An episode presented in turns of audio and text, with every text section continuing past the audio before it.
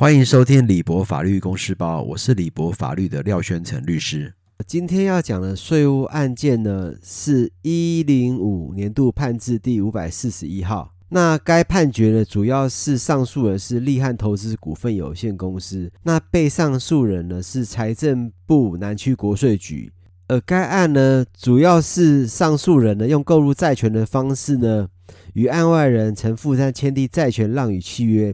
那并且由上诉人以新台币两亿三千八百余万呢，取得台南地方法院强制执行中，呃，陈富山对于数外人元能机械化工股份有限公司之债权，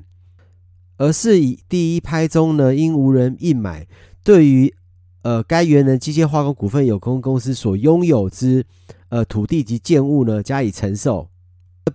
并以该不良债权呢去抵偿呃拍定价金。呃，由于该拍定的最低价金呢是四亿两千余万，那是有被上诉人依据资料查的上诉人未就该抵押物之拍定价格大于该购入债权之原始买卖价差额开一统一发票，那漏报销售额呢是一亿八千余万。那针对这部分呢，呃，他按税率两趴核定补交营业税，呃，三百六十几万。那并依行为时的加执行及非加执行的营业税法呢，按所漏税额以零点五倍除以罚款一百八十余万。那上诉人不服呢，申请复查。那在复查的过程中呢，呃，国税局呢认为他不应该按银行业两趴课征营业税，而应该按五个 percent 课征营业税，而应处的罚款呢是两百一十几余万。那基于行政呃不利益变更禁止原则呢，因此还是维持原判决。那因此呢，该投资公司乃提出诉愿及行政诉讼。而上诉人认为他没有营业税的适用了，主要是因为上诉人认为他本可坐等第三人拍定而享有溢价之收益，却于一拍时的及时承受。那认为呢，上诉人仅欲取得西征土地的所有权。并非希望获利或转让货物或提供劳务向对方收取代价，故承受该抵押物之行为呢，并非营业税法所欲规范之课税范围。那此外呢，上诉人又非以收购不良债权为目的之资产管理公司，因此购入的信任债权呢，亦非不良债权。因此，他认为没有财政部财税字第零九二零四五四零三七九号函的适用。那被上诉人呢，也就是国税局认为，上诉人借由强制执行程序处理不良债权而承受取得不动产之行为呢，和属于销售劳务之行为。那一行为时营业税法第一条、第二条及第一款规定，应课征营业税。那此外，因最高行政法院一百零年度判字第九六三号，呃，可知参照得知，呃，有营业税之适用。那针对。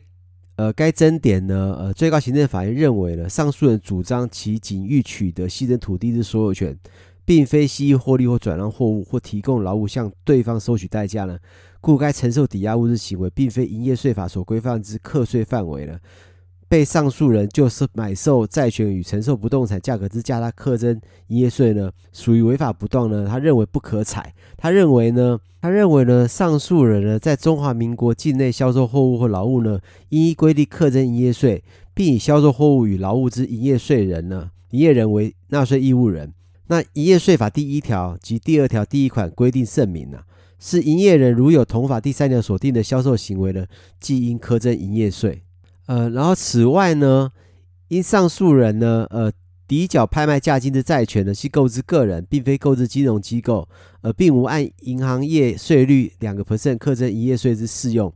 而应按税率五个 percent 的课征营业税，乃重新计算应补缴营业税为四百三十余万，那大于原核定补缴的营业税三百六十余万呢？那基于行政救济不利变更禁止的原则呢，仍然维持营业税三百六十几万之原核定处分。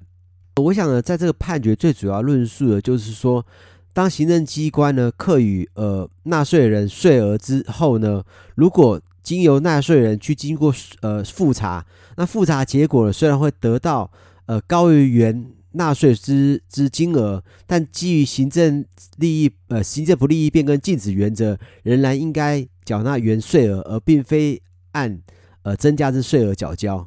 那这就是行政救济不利益变更禁止处分之原则。